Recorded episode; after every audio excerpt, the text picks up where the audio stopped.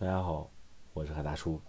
啊，上一节课程呢，我们聊了聊自媒体的大概的平台，有图文平台，有视频平台，有音频平台，有这个直播平台。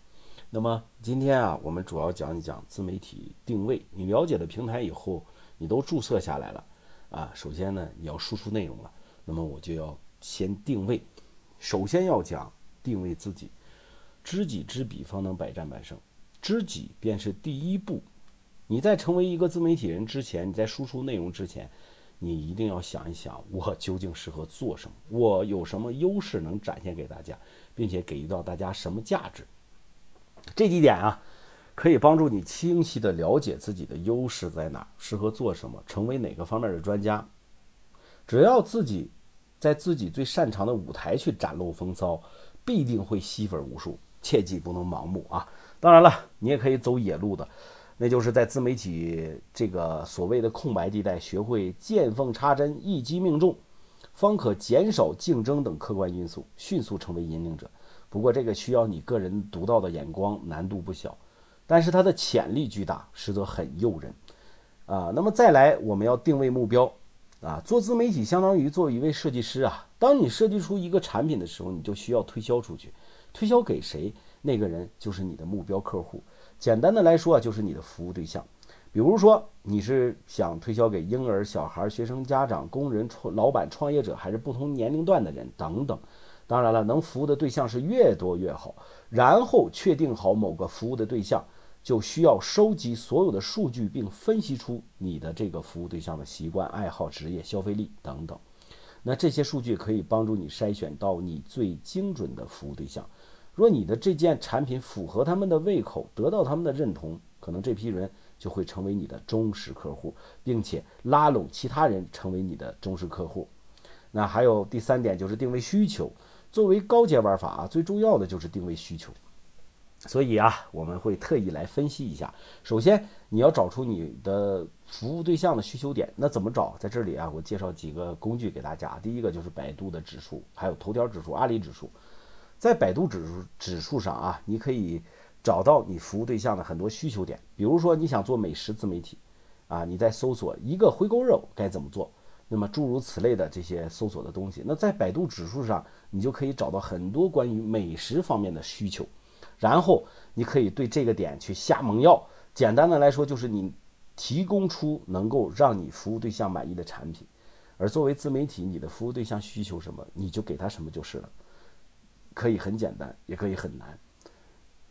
那么讲到这里啊，你就知道定位自己是多么的重要。如果你连回锅肉都不会做的话，那你还说个锤子啊，是吧？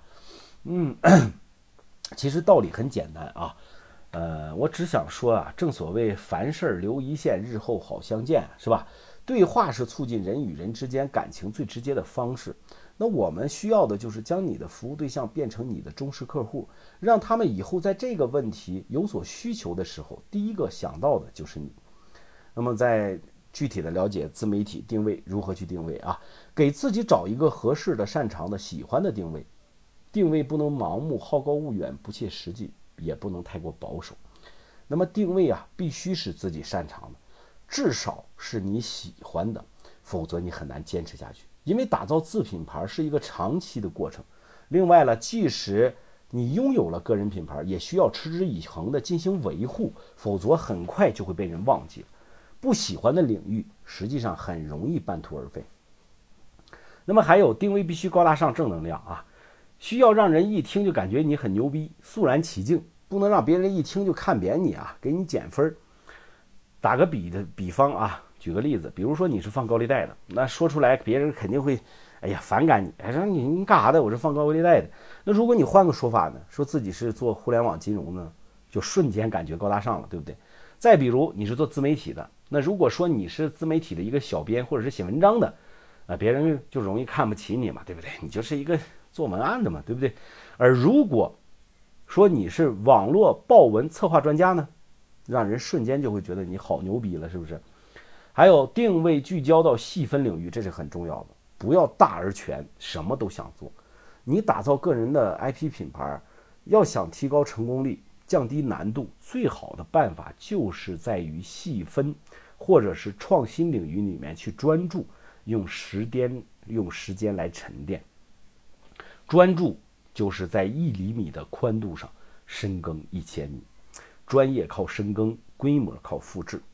一个朋友啊，举个例子啊，主要是做保险业务的，虽然他在这两年通过互联网获得了不少粉丝，并且有很多哎就成了他的客户，业绩做得也不错，但是非常辛苦啊，并且越来越累。因为直接做保险客户啊不好团队化运作，只能亲力亲为。嗯，海大叔给他建议啊，换一个思路，就是把自己定位成一个什么样的人呢？定位成最会用互联网展业的保险人。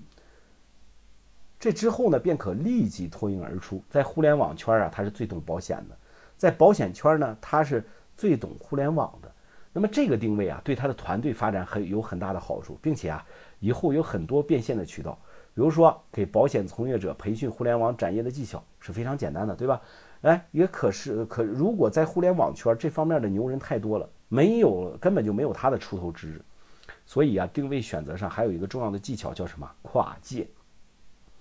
自媒体的定位很重要。海大叔以来啊，一直都在推广自己的思路，做事儿要做自己喜欢的，从自己喜欢的里面去挑选擅长的。